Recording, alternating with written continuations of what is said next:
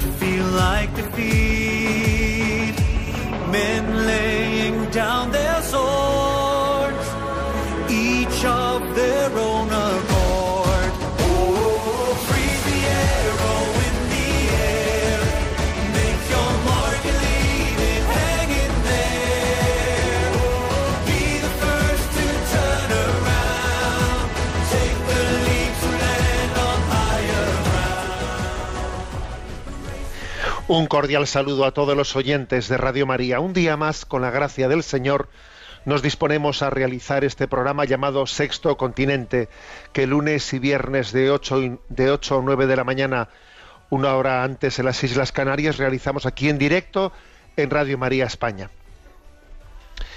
El programa Sexto Continente tiene también una vocación de iluminar nuestra realidad desde la perspectiva de la doctrina social de la Iglesia.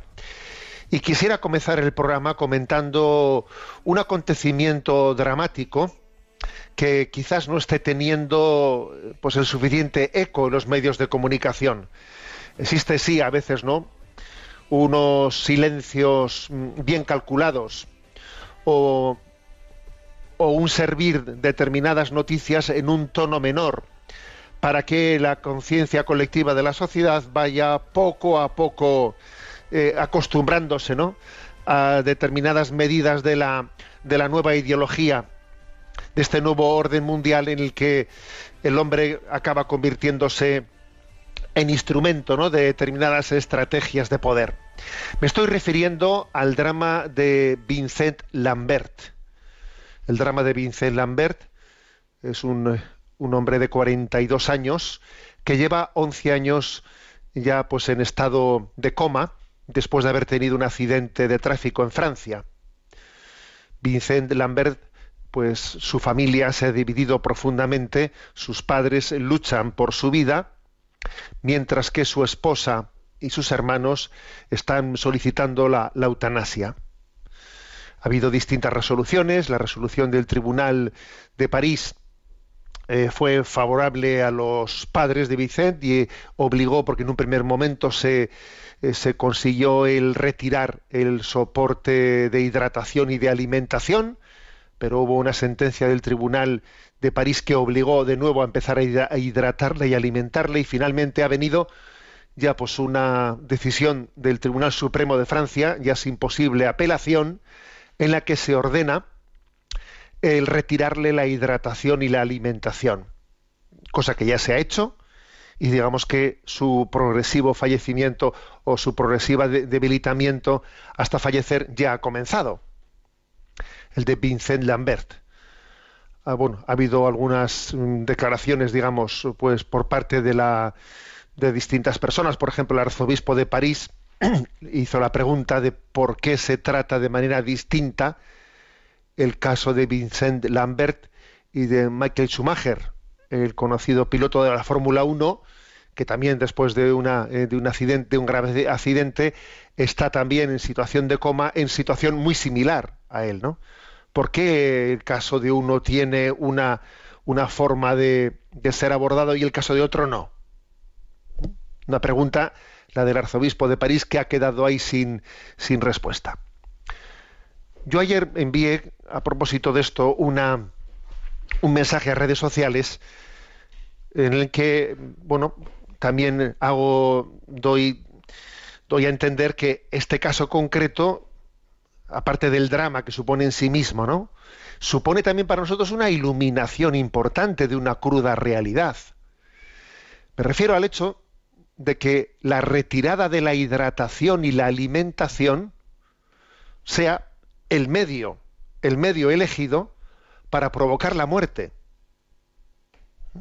es decir, como se, le ha, se, ha decidido que este hombre tiene que morir. ¿Y cuál es el medio elegido para morir? A ver, le, le ponen una inyección, una inyección letal, le dan un tiro, no. Lo que hacen es algo mucho más de guante blanco.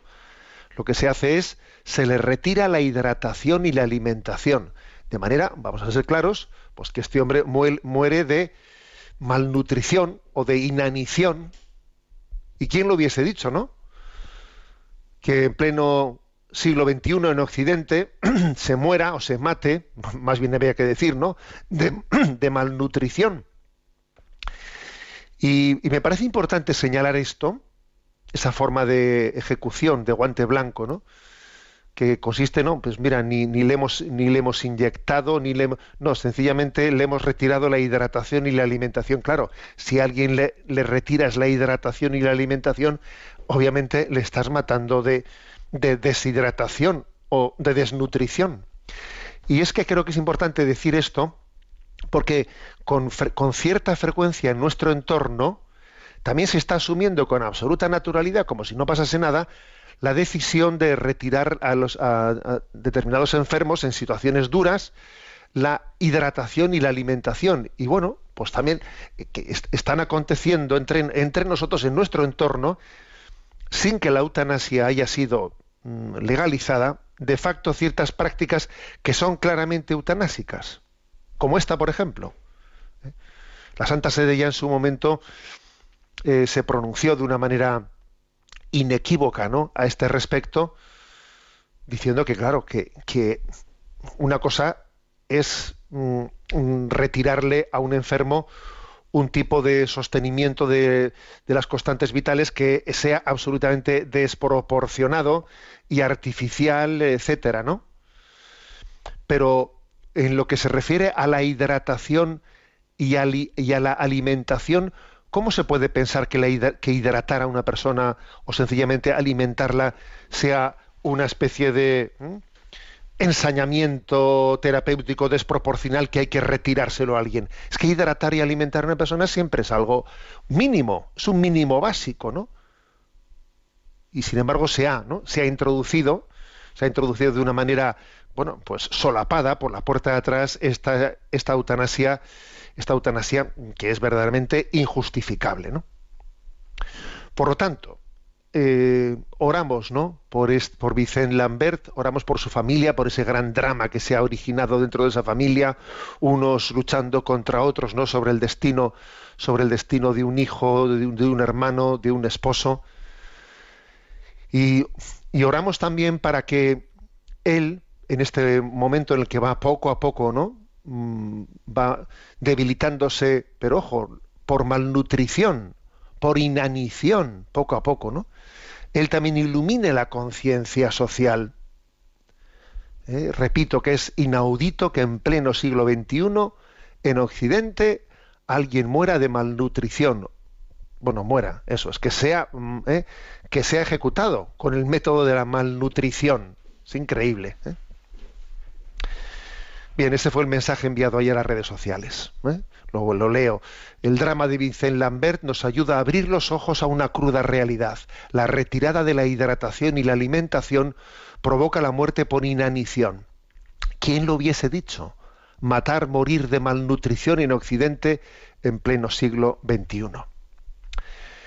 Y al mismo tiempo, hablando también de cuál es nuestra manera ¿no? de, acercarnos al mundo del enfermo, eh, al mundo del que está postrado, pues también creo que hay una buena noticia que hay que dar. Aquí no todos son malas noticias, que por otra parte también las malas noticias iluminan nuestra conciencia, ¿no?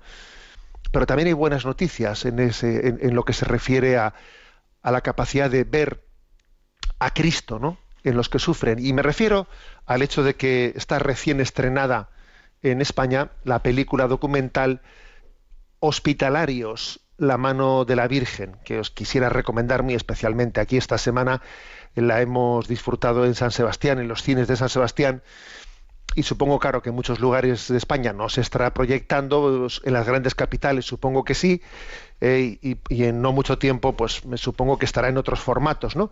Se llama, está, está producida por Jesús García, y este, esta película documental se llama Hospitalarios, en referencia a los voluntarios de la Hospitalidad de Lourdes. Y el subtítulo de, de Hospitalarios es Las manos de la Virgen.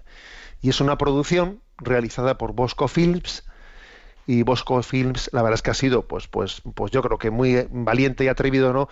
A la hora de, de decir, eh, está hecho, perdón, he, dicho mal, está mm, distribuida por Bosco Films y está realizada por la Fundación Gospa Arts. Bueno, digo que han sido valientes a la hora de decir, vamos a dar noticia de lo que acontece en el santuario de Lourdes, ¿no? De cómo, de cómo los, eh, los discapacitados, los enfermos allí son acogidos, son atendidos, de cómo descubren su propia dignidad desde las manos de la Virgen, de cómo nosotros en San Sebastián tenemos la, el privilegio ¿no? de tener muy cerca el santuario de Lourdes y tenemos también una hospitalidad de, enfermos de Lourdes, pues que es muy activa y, la verdad es que no os podéis imaginar pues en nuestra peregrinación al santuario de Lourdes, pues cómo uno llega a ser testigo de cómo eh, la casa de María, los santuarios marianos y en concreto, ¿no? Lourdes, cómo dignifica aquellos, aquellos discapacitados, aquellos que, pues que descubren en la mirada de María su dignidad y su belleza interior tan grande, ¿no? Bueno, os invito, ¿eh? frente a esa cruda noticia de Vincent Lambert, en el que está poco a poco agonizando en un hospital de París, os invito a ver la otra cara, la otra cara. ¿Cómo se puede, eh, cómo se puede descubrir, ¿no? Eh, la propia dignidad personal, ayudando, acercándose, siendo instrumento eh, en el encuentro con María de los discapacitados, ¿no? Y, los hospitalarios nos dirían, no, no, pero si a mí yo, si yo soy yo el que soy ayudado, si no soy yo el que, el que salgo en su socorro, son ellos los que salen en socorro de mí.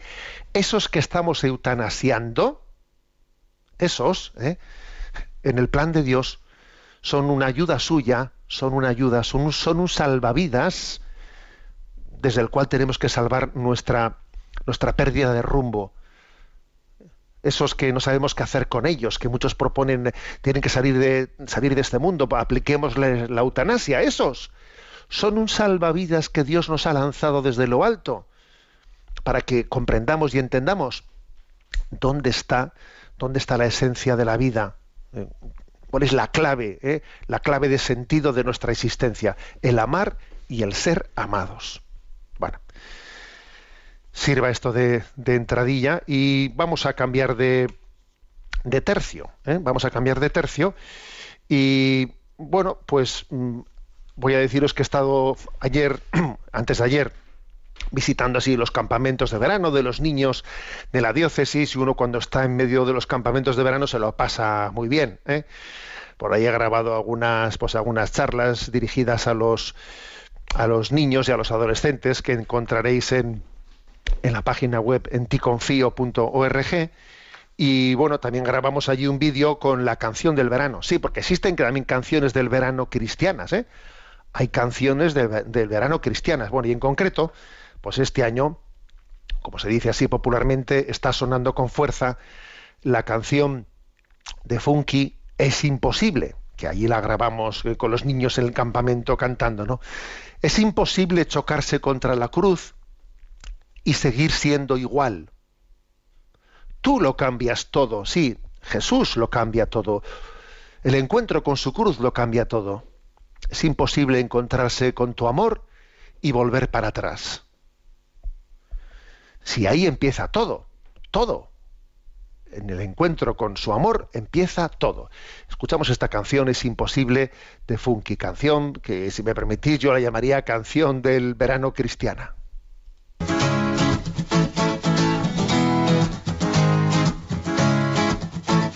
Sin querer Me perdí por el mundo, terminé dando tumbos sin rumbo de aquí para allá, viviendo todo a mi manera. Me creí mi propia mentira diciendo que todo era risa, que no me dolía, que solo podía y soy fuerte. Me encontré con tu amor y todo lo que pensaba que era yo se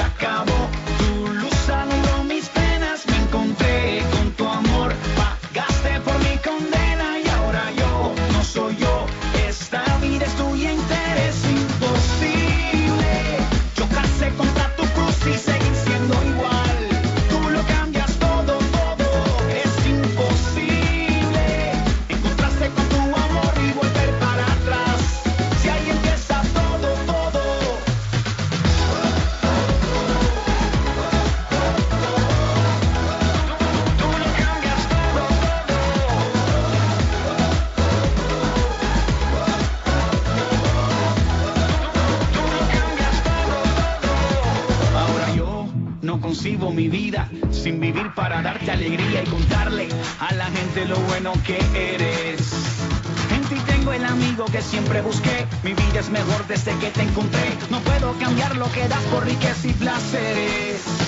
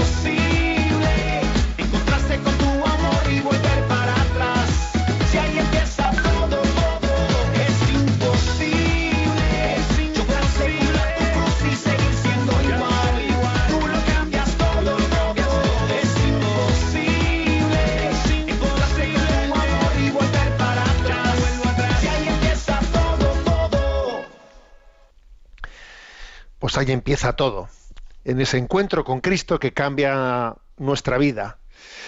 Bueno, voy a, eh, voy a referirme a, como estamos en el inicio de julio, estamos pues para muchísimas personas, ¿no? Pues en el inicio de esa etapa de descanso o de cambio de actividad importante, no para todos, pero sí para bastantes, ¿no? El tiempo de verano, el tiempo de descanso. Bueno, ha sido la ocasión elegida por la página Arguments, que es una de esas páginas evangelizadoras, ¿no? Que más presencia eficaz tiene dentro de las redes sociales, dentro de, de- del mundo digital. Ha sido el momento elegido por Arguments para mm, publicar un artículo que voy a presentaros eh, y lo voy a ir un poquito así desarrollando.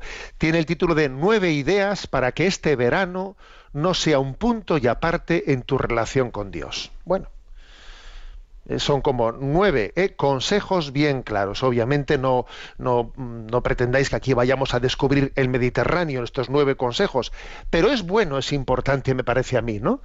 Eh, a veces pararse un poco antes de comenzar un tiempo como este, pararse un poco y decir, a ver, este tiempo que Dios me da, mm, con desde qué perspectiva lo abordo, ¿no? Desde qué filosofía, dónde tengo que poner el acento, qué tengo que caer en cuenta. Hacer ahora este, este momento de, pequeña reflexión antes de comenzar el verano me parece importante, porque luego suele ser muy frecuente que cuando termina, pues uno tenga una sensación de lamento. Jo, tenía que haber, me debía de haber, que, o sea, tiene la sensación como que se le ha ido de las manos el verano, ¿no? Bueno, quizás por no haber tenido un momento primero de pararte, ponerte en presencia de Dios y decir, ¿cómo lo hago? ¿Eh?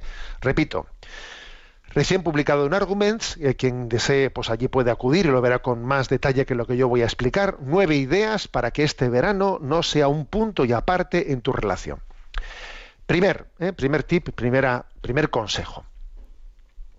Descanso sí, pereza no. ¿eh? Obviamente, pues esto es, esto es muy importante. Esto es un punto muy importante. Porque podemos caer en la trampa de confundir el descanso con no hacer nada. Y ojo, no hacer nada no descansa. Es más, cansa mucho no hacer nada, ¿eh? Repito esto. No hacer nada es agotador. es agotador. Luego, no confundamos, ¿no? El descanso con no hacer nada. Aquí hay una frase de San José María que yo no sabía que fuese suya, porque yo de alguna manera la, he solido decir mucho. Esta frase dice, descansar no es no hacer nada, es cambiar de ocupación. Yo esta frase la he solido decir de otra manera distinta. ¿eh? He solido decirla, eh, a ver, descansar es cansarse en una manera diferente a la habitual. ¿eh? Tú habitualmente te cansas de una manera, bueno, pues en el tiempo de descanso te cansas de otra manera distinta, ¿no? Bueno, pero a ver, está claro que el descanso es muy importante, es muy importante. O sea, la importancia del descanso es, es clave. Somos cuerpo y alma, somos una unidad, y Jesús también descansaba con los apóstoles. Hay pasajes evangélicos en los que dice, venid conmigo a un lugar apartado a reponer fuerzas, ¿no? A ver, Jesús descansaba. Luego, bueno, pues es importante cuidar especialmente bien el sueño, las horas necesarias de sueño, pues cambiar de aires, si es posible, la manera de alimentarse, la manera de, de repartir nuestro horario, etcétera, ¿no? Ahora, cuidado, ¿eh? cuidado, mm, no confundiendo descanso, descanso con no hacer nada, porque eso, repito, es agotador. ¿Mm? O sea, si, si, uno tiene, confunde descanso con solo para mí, solo yo, eh, mm, lo que me apetece, lo cómodo, lo placentero, uff, mal asunto, ¿eh? Mal asunto. O sea, por ejemplo, eso de que la ociosidad, ¿no? O sea, si alguien confunde descanso y ociosidad va mal. Aquí hay unas citas muy interesantes. Por ejemplo, una, cita de, de Goethe que dice, ¿no? De Goethe, dice, una vida ociosa es una muerte anticipada. Y una frase de San Agustín, la ociosidad camina con lentitud, por eso todos los vicios la alcanzan. Interesante esta frase de San Agustín, ¿eh? que ya sabéis que yo le digo que es el crack, el crack, el que tiene capacidad de decir tantas cosas con poco, ¿no? Esta frase es de redes sociales, ¿eh? Dice San Agustín, la ociosidad camina con lentitud, por eso todos los vicios la alcanzan. Claro, en la ociosidad parece que tú ps, no haces nada, sí, sí, te alcanzan todos los vicios. ¿Mm? Y digamos, el perezoso no necesita demonio, porque ya lo, no necesita demonio que le tiente, ya no tiene dentro. ¿eh? Eh, ya se basta él consigo, consigo mismo, quiere decir. ¿eh? El perezoso no necesita demonio que lo tiente. También esa es otra, otra frase de estas. ¿no?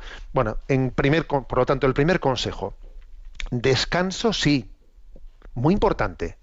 Pereza no.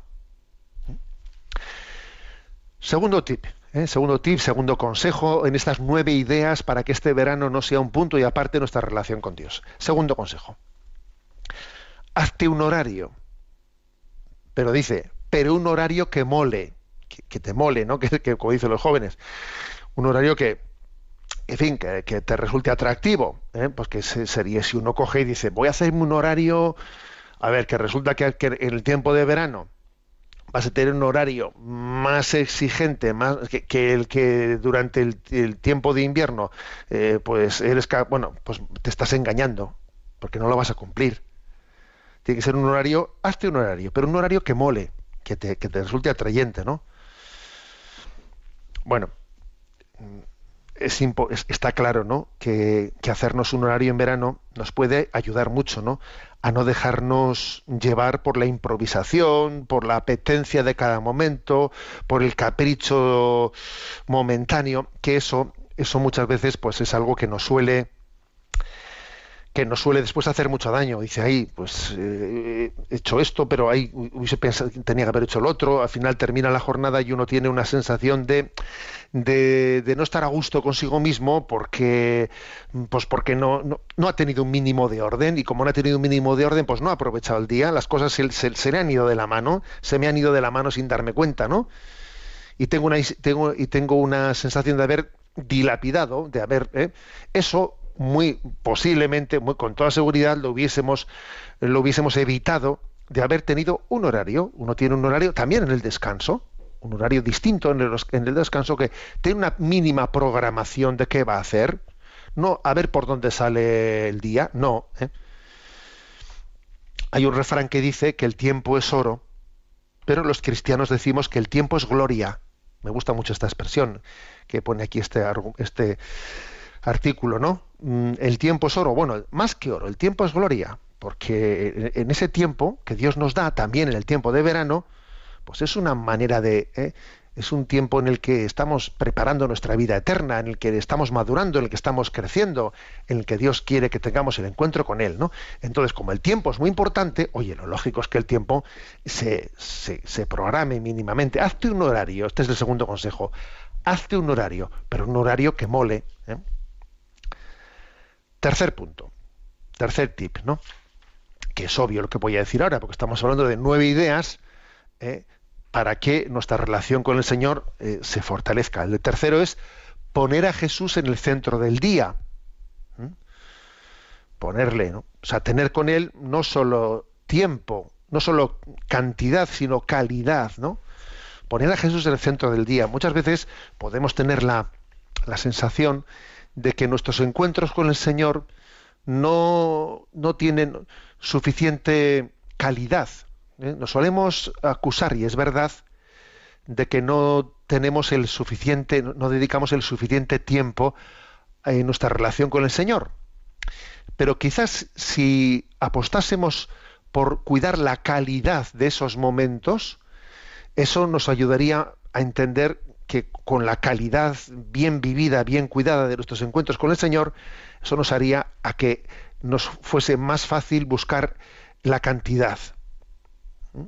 Porque, porque la calidad no de nuestros ratos de oración, de nuestras Eucaristías, no es buena, no es lo suficientemente buena, no gozamos, no disfrutamos ¿no? de esos momentos de intimidad con el Señor, pues luego nos cuesta buscar la cantidad, porque en el fondo estamos arrastrando un poco la voluntad, ¿no? Entonces, pues es importante decir, pon a Jesús en el centro de tu día. Bueno, cuidar esto, especialmente mm, nuestros momentos de oración. Especialmente, igual hay muchos lugares donde hay capillas de adoración perpetua. Allí donde hay adoración al Santísimo Sacramento es un lugar muy especial. La participación en la Santa Misa, pues no solo los domingos, ¿no? Sino siempre que uno pueda. Eso creo que es cuidar eso como uno de los regalos, ¿no? De los regalos de, del verano. Por ejemplo, imaginaros que, que alguno de vosotros, ¿no? Pues por, por, el tipo de trabajo que tiene, lo que sea, no pueda acudir a la Eucaristía a diario, ¿no? A diario. Y dice, jo, pero en verano sí puedo, en, mi tiempo de descanso vamos a ir a una Eucaristía. Fíjate qué regalo, ¿no? Poder vivir diariamente la Eucaristía.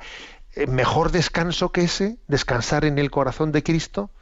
Como Juan, ¿no? allí reclinado en la última cena, en el corazón de Jesús, pues tú fíjate, poner a Jesús en el centro del día es aprender a descansar en Él. Descansar en Cristo es un arte, es una sabiduría cristiana, ¿no? Yo me atrevería a pedirle esto como don al corazón de Jesús para este verano. Corazón de Jesús, enséñanos a descansar en ti, a tener en ti nuestro descanso. Bueno, cuarto consejo, cuarto tip darse a los demás. Darse a los demás. ¿eh? eh, lo que más nos descansa es no estar siempre pensando en nosotros mismos. Estar siempre pensando en, en ti mismo cansa mucho. Por eso he dicho antes que no hacer nada cansa mucho. ¿Por qué digo eso? Porque no hacer nada no es estar con la mente en blanco. A ver, con la mente en blanco es imposible estar. Cuando uno pretende estar con la mente en blanco, lo que está es pensando en sus tonterías. Yo, yo, yo, yo, yo, yo, yo, yo. Es así. ¿eh? Entonces, lo que más descansa sin duda es no pensar en nosotros mismos. Cuanto más amamos a los demás, más tiempo tenemos ¿eh? para pensar, o sea, para liberarnos de nuestras cositas, de nuestras cositas que al final, ¿no? Pues te, te están agobiando. Pues mira, te liberas de tus cositas, de tu yo-yo. ¿Y cómo te liberas de tu yo-yo? Pues pensando en los demás, ¿no? Y, y- ocupándote verdaderamente de las relaciones personales con los demás. Y, y aquí, y esto incluye las relaciones de amistad, ¿no? Una verdadera relación de amistad es aquella que es capaz de de presentarse preocupándose, ¿no? Y ocupándose de los demás. No, no ojo, no, no una eh, amistad deformada de esas que es a ver dónde busco yo a alguien que me escuche, que tenga la paciencia de escucharme mis chapadas y, y- me va a escuchar todo lo mío, cuántas cosas me duelen, cuántas cosas y el típico victimismo que confunde amistad eh, con, tener a alguien que le aguante eh, pues eso no su su, su autolamentación eh, continua. Pues no, no, la amistad es verdaderamente entrar en la vida de los demás preocuparse de la vida de los demás eh, pues con un sano olvido de uno mismo y si esto lo decimos pues de la amistad ta- ese dar, darse a los demás darse a los demás pues también incluso hablemos del servicio a los demás, no solo de la amistad, sino del servicio, de la caridad cristiana. Dándose a los demás, uno tiene una sanación interior muy importante. ¿Eh? Y sé que, y sé que en, este, en este verano muchos han hecho de campos de trabajo, eh, etcétera, pues su lugar de descanso. ¿Se puede ir a un campo de trabajo haciendo una obra altruista a descansar? Pues mira, sí, esa es la paradoja. Sí se puede. Sí se puede tener, ¿no? Esa concepción de, de descansar ¿eh? dándose a los demás. Quinto tip, ¿no? O quinto consejo. Dice aquí, santos de copas. ¿eh? Santos de copas, bueno, eso es una, una expresión así un poco provocativa, tomada del título de, de- del título de un conocido libro de José Pedro Manglano, ¿no? Santos de copas. ¿A qué se refiere esta expresión? Bueno, pues que obviamente un cristiano, un cristiano tiene tiene una capacidad especial si verdaderamente está unido a Cristo de ser de ser divertido, de no ser aburrido. Es, es, un, es falso que el cristianismo conlleve gente aburrida, que no sabe disfrutar, pasárselo bien. No. Jesús obviamente sabía divertirse, ¿no? Era divertido estar con Jesús. Los apóstoles, cuando tenían la posibilidad, vamos, que estamos con Jesús, eh, ellos se lo pasaban bien estando, estando con Jesús. Era entrañable, ¿no? Compartir con él. eh, Jesús asistía a las bodas, eh, pues fue a Caná de Galilea, etcétera, etcétera, ¿no? Se alegraba con la alegría de los demás. Lo de santos de copas, lo de, bueno, ya sabemos que la expresión ir de copas en muchos sitios, bueno, pues sencillamente es sinónimo, pues no de ir a beber alcohol, obviamente, no van por ahí los tiros, no, Eh, ir a beber alcohol, no, sino de saber saber compartir, saber alternar con la gente la vida y saber disfrutar y, disfrutar sanamente, no, divertirse sanamente. Entonces, eh, la gracia de, de de disfrutar de la vida, de disfrutar de pequeñas cosas, de disfrutar de, de los paisajes, de disfrutar de, "Jo, qué buena esta comida, pero qué bueno, o sea, capacidad de disfrutar de la vida, porque uno la entiende, la entiende como un regalo de Dios, y cuando uno percibe que algo es regalo de Dios, lo disfruta mucho más, claro, disfruta mucho más las cosas cuando percibe que son un regalo de Dios. Si no supiese que esto es un regalo de Dios, mi capacidad de disfrute sería inferior, ¿no? Luego, santos de copas es una expresión que viene como a entender capacidad de disfrutar, de divertirse, de, gozar de la vida, que en un cristiano tiene que ser superior que lo que, que si no hubiese encontrado ¿no? esa clave de sentido mm, de que el mundo es un don de Dios para la felicidad del hombre. Vale. Sexto tip, ¿eh? o sexto consejo. Para unas, ¿eh? para, para, repito que son nueve ideas, para que este verano no, no sea un punto y aparte en tu relación con Dios.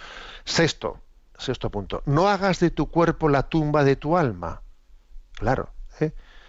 lo que se, claro, pues esto se, re, se, refiere, por ejemplo, pues a, lo que son los excesos en, la, eh, pues, en, la, en, la, manera de divertirse, por ejemplo, con el alcohol, por ejemplo, con la con, con la comida, o sea, vamos, vivida de una manera con falta de templanza, con la gula, con la impureza, eh, claro que la falta, el, la impureza, la falta de castidad, la gula, etcétera, todo ello, eh, pues es la tumba, es la tumba de, de, de, la felicidad, ¿no? No hagas de tu cuerpo la tumba de tu alma. Ojo con esto. Lo que se necesita para ser feliz no es una vida cómoda, sino un corazón enamorado. Es una frase de San José María que está aquí citada ¿no? en este artículo. Lo que se necesita para ser feliz no es una vida cómoda, sino un corazón enamorado. Me parece una frase potente. ¿eh? Eso es un corazón enamorado, es, es, es, feliz. No, no el que está en la tumbona, ¿no? En una vida cómoda, un corazón enamorado. Todos queremos ser felices, todos queremos amar y ser amados, pero tenemos que estar muy atentos a la mentira, ¿no? Y la mentira, por ejemplo, de la impureza, ¿eh? de, de, buscar, ¿no? Pues por el atajo del placer, la felicidad, es una mentira. Y la mentira, pues eso, ¿no? De la falta de templanza en la que estoy bebiendo de una manera desequilibrada o fumando, no digamos nada con otro, eh, con otro tipo de drogas, etcétera, es una mentira. No hagas de tu cuerpo la tumba de tu alma. Séptimo consejo, séptimo tip, ¿no? Para el verano, muy importante, yo creo. Lee, lee para formarte y tener criterio propio. La lectura en tiempo de verano. La lectura es a la inteligencia lo que el ejercicio es al cuerpo. Podríamos decir que la lectura es como la gimnasia del alma. Oye, también existe gimnasia para el cuerpo, ¿no? Vamos a hacer deporte. Bueno, pues la lectura es la gimnasia del alma. Entonces, claro, este es, este es, un tema muy importante, ¿no? Aquí viene una cita de San Bernardo muy interesante que decía, la lectura y la oración son las armas con que se vence al demonio y se conquista el cielo. Y además esto lo explicaba con una bella comparación según el, el, el pasaje de San Mateo que dice, buscad y hallaréis, ¿no? Buscad y hallaréis. Entonces, busca leyendo y encontrarás meditando. La lectura pone el alimento en la boca para masticarlo por la meditación. Buscad y hallaréis. Busca con la lectura y con la meditación lo que haces es hallar. Buscas con la, con la lectura y la meditación, la, la oración, hace que eso que has buscado se convierta en alimento. Lo personalizas, lo interiorizas, ¿no? Me parece una, imagen bellísima. Bueno, por eso, eh, la lectura en tiempos de verano es muy importante, ¿no? Es muy importante, porque si no, somos poco a poco fagocitados por la forma de pensar del mundo. ¿eh? Eh, un servidor como, como, suele como suele hacer casi todos los veranos ya, bueno, los últimos veranos por lo menos, he publicado en la página web en ticonfio.org, ahí tenéis un listado de lecturas aconsejadas para verano.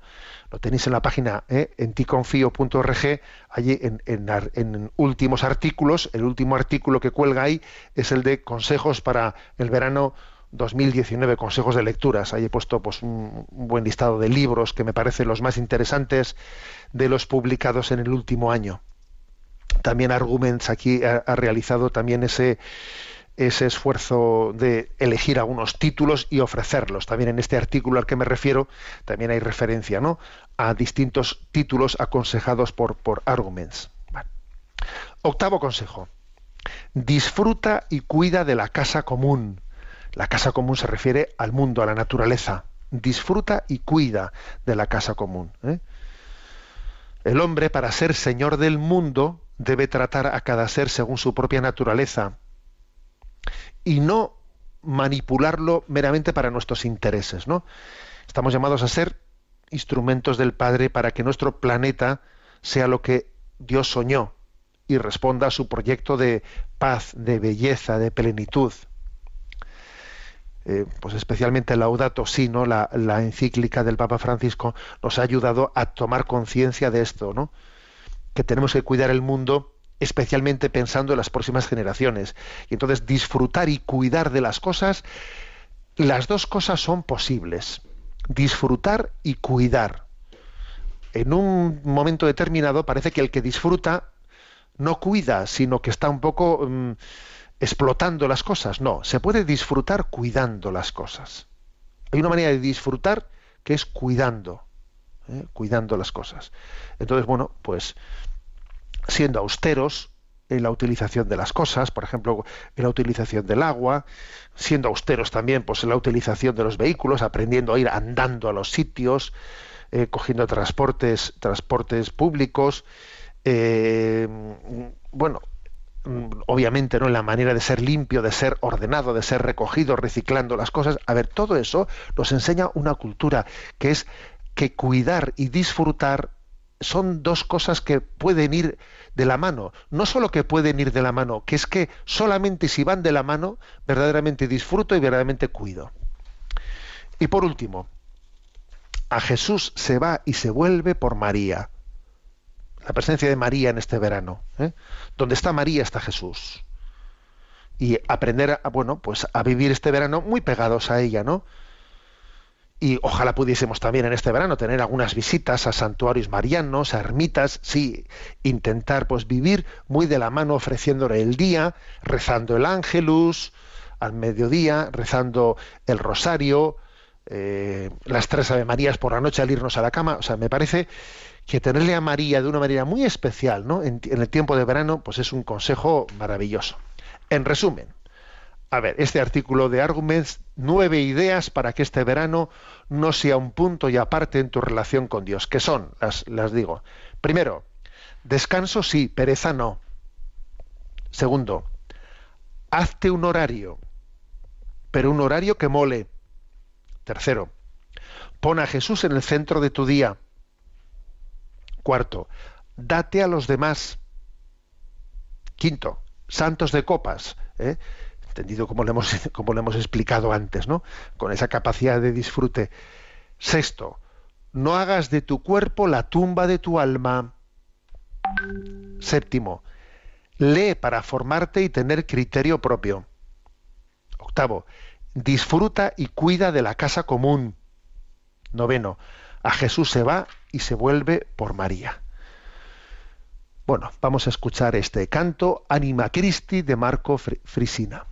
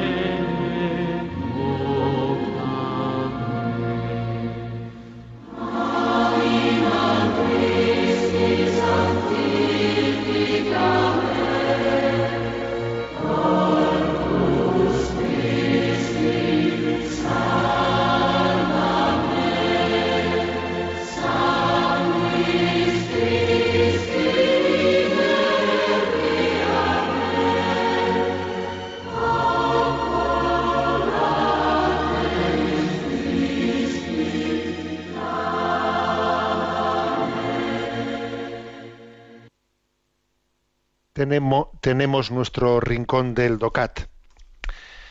Nos toca el punto 139. ¿Qué tiene que ver el mandamiento del descanso dominical con el trabajo? Y responde, el mandamiento del descanso dominical o sabático es la cumbre y el culmen de la enseñanza bíblica sobre el trabajo. Con la interrupción del trabajo y la celebración de la Santa Misa Dominical, el hombre puede redirigir la mirada de nuevo hacia el auténtico fin de su vida. El mandamiento del descanso sabático es asimismo un baluarte contra el sometimiento libre u obligado al trabajo. Por ello precisamente fue introducido el mandamiento del descanso sabático, para dar al hombre una libertad más plena y, y permitirle, por ejemplo, participar en el culto a Dios o protegerle, sobre todo en el caso de los más pobres, de la explotación de sus superiores. Bueno, como veis, mm, un punto, el 139, que habla de, algo muy clave, ¿eh? el tema del descanso dominical. ¿eh? Bueno, dice descanso dominical o descanso sabático, porque sabéis que, bueno, pues en el Antiguo Testamento era el sábado, el día del descanso, y los judíos así lo, lo siguen celebrando, y los cristianos al llegar, ¿no? Al llegar la, la cumbre de la revelación en Jesucristo, entendieron que eh, el, el hecho fundamental no era la creación del mundo, sino era la recreación del mundo que suponía la resurrección de Jesucristo. Entonces los cristianos, fijaros hasta qué punto, ¿no? La resurrección de Jesús fue eh, el hecho determinante que cambió la historia y su horizonte, que los, los cristianos, que eran judíos, ¿eh? todos ellos eran judíos, esos judíos pasaron de celebrar su día de descanso en el sábado al domingo, ¿no? Porque entendieron que el, el hecho determinante de la historia de la salvación no era ya la creación del mundo, sino la recreación del mundo y la resurrección de Jesucristo. Bueno, bien. Entonces, eh, digamos que estamos hablando en este en estos puntos no anteriores y también posteriormente vamos a continuar todavía un tiempo más sobre el, el sentido del trabajo eh, la espiritualidad del trabajo. Pues aquí se dice ojo que el descanso dominical es también el culmen de la enseñanza bíblica sobre el trabajo. Si quieres entender lo que dice la sagrada escritura sobre la espiritualidad del trabajo fíjate en el descanso en el mandamiento del descanso porque ahí encontrarás también una clave para entender ¿no? la espiritualidad del trabajo. Entonces, ¿qué clave nos da el descanso para entender lo que es el trabajo? Bueno, que te ayuda a redirigir tu mirada hacia cuál es el fin de la vida. Nuestro fin, el trabajo no es un, no es un fin. En nuestro fin es la comunión plena con Dios. El trabajo eh, sirve pues para dignificarnos, para, para hacernos crecer, para llevarnos a una madurez, pero que, que, que desemboque, que desemboque en el encuentro con Dios, en la comunión plena con Él. Estamos creados para la vida eterna. Entonces, ojo, a ver si resulta que en esta vida uno hace del trabajo pues una ocupación que le absorbe, le obsesiona de una manera, le, eh, le ocupa de una manera que le hace olvidar cuál es la meta de su vida. Pues menudo drama, oye, menudo drama. Es que te has montado en un coche que en vez de llevarte a la meta, el coche se ha perdido por el camino. Entonces, el descanso dominical eh, te ayuda a redirigir tu mirada hacia cuál es el fin de mi vida. El fin de mi vida, ojo, es la vida eterna. ¿eh? Y por eso también pues, las formas de vivir el trabajo son, son relativas, son relativas. Imagínate una persona, oye, pues que, pues que tiene una incapacidad laboral. ¿Su vida está frustrada? No, no está frustrada porque el fin de la vida pues es, es la comunión plena con Dios. O sea, eh, las formas en las que en esta vida podemos desarrollar el trabajo son muy distintas y eso no tiene que ser motivo de frustración, porque el, el fin es el que es. Y el descanso dominical nos lo recuerda, por si te habías perdido por el camino. ¿eh? Y en segundo lugar también te dice que ese descanso, ese descanso semanal, es también eh, una, un- una ayuda frente a la esclavitud que se puede generar. Se puede generar el, el trabajo puede llegar a ser una esclavitud. Y frente a la esclavitud del trabajo, descanso. ¿Eh? Y a veces nos, ojo, ¿eh? a veces somos esclavizados por contratos laborales que se nos imponen eh, pues de una manera, pero ojo, a veces eres tú mismo tu propio carcelero, ¿eh? en la vida laboral. A veces eres tú mismo, no tu jefe, no, no, sino eres tú mismo el que has hecho de, de tu trabajo pues una esclavitud. Entonces, frente a eso, descanso dominical, vale ya. ¿Mm? Y entonces dice, vale ya, y ponle a Dios en el centro de tu vida. Entonces, pues da culto a Dios. ¿eh? O sea, es, es como eh, protegernos frente a la explotación. Y por cierto, aquí hay un tema, un tema importante que aunque el DOCAT no lo refiera, yo creo que es interesante aquí eh, mentarlo, ¿no? Que es el tema de la polémica, el debate sobre la libertad de los horarios, de la apertura de los horarios, pues eso, ¿no? De que si los comercios, etcétera, en los domingos. Y bien sabéis que la Iglesia ha sido muy crítica, muy crítica frente a esa, a esa pretendida liberalización de los horarios los, los domingos. Ha sido muy crítica. Por muchos motivos. ¿eh? El principal es porque eso, ¿no? si, si el domingo también va a entrar ¿no? dentro de esa cadena de la competitividad, y entonces el domingo, para empezar, lo que va a ocurrir es que los comercios más pequeños, pues claro, sientan pues una imposibilidad de competitividad con las, con las grandes áreas, o que los comercios pequeños acaben, acaben siendo ocupados pues por, por, por culturas pues, mm, pues inmigrantes de chinos o, eh, otras otras culturas que no que no participan no de o que no tienen asumido el tema del descanso dominical y entonces a ver eso es un pequeño desastre. La verdad es que yo creo que la eh, la progresiva liberalización de los de los horarios de los comercios los domingos creo que eso va, va en detrimento del bien de la sociedad del bien común porque entonces entra la competitividad y como entra la competitividad ya no, no tienes más remedio que entrar tú también para defenderte tienes que meterte en la misma rueda o si no bajarte bajarte del vehículo y decir esto ya no es, para mí y lo acaba cogiendo otro que está totalmente fuera de, de esa conciencia del descanso.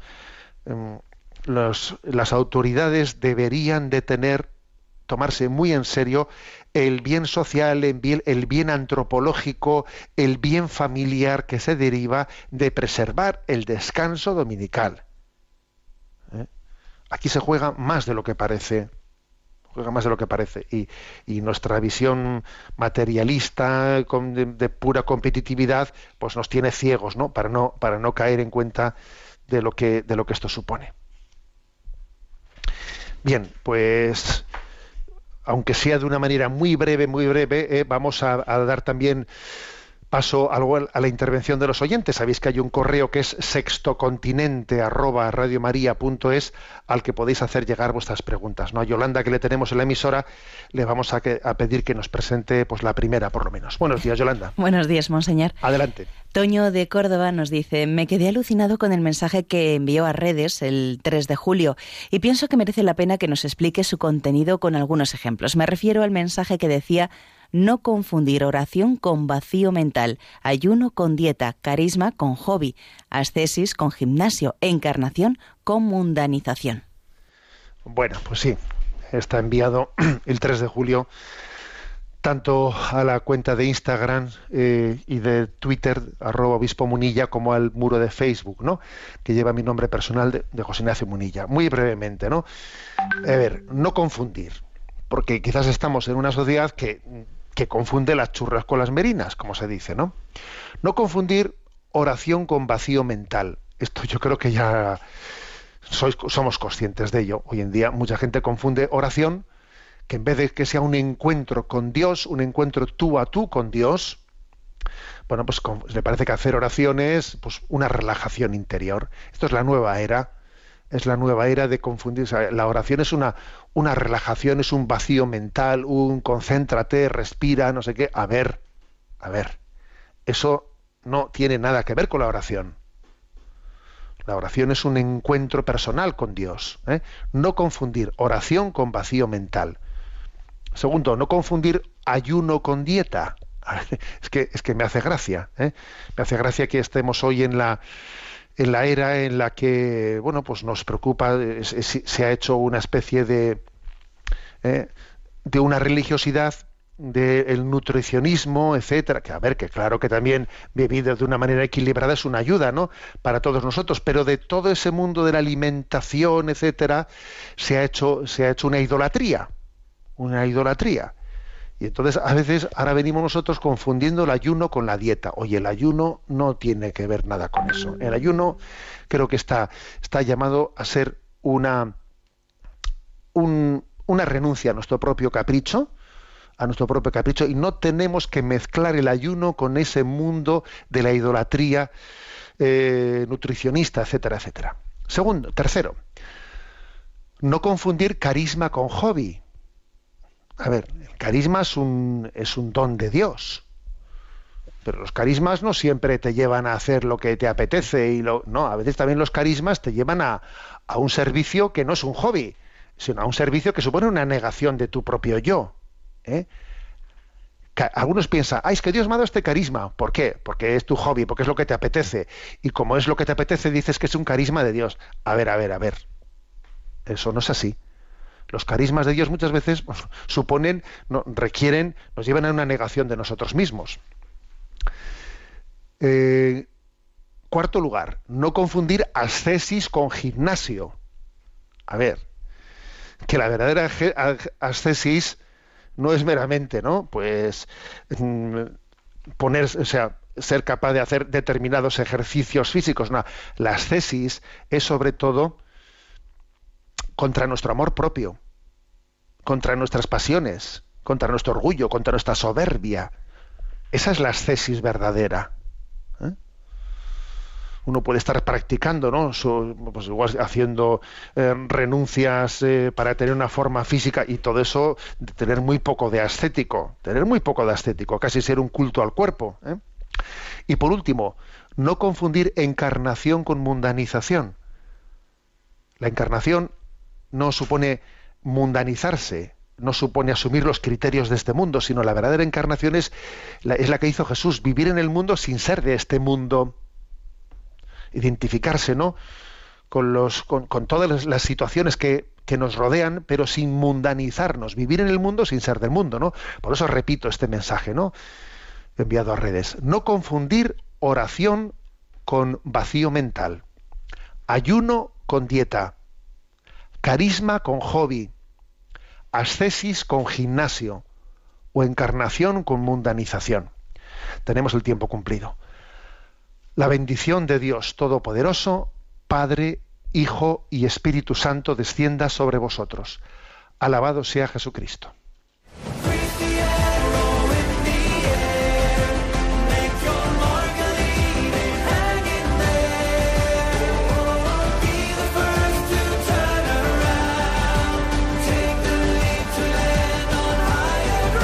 Y así finaliza en Radio María, Sexto Continente, un programa dirigido por el obispo de San Sebastián, Monseñor José Ignacio Monilla.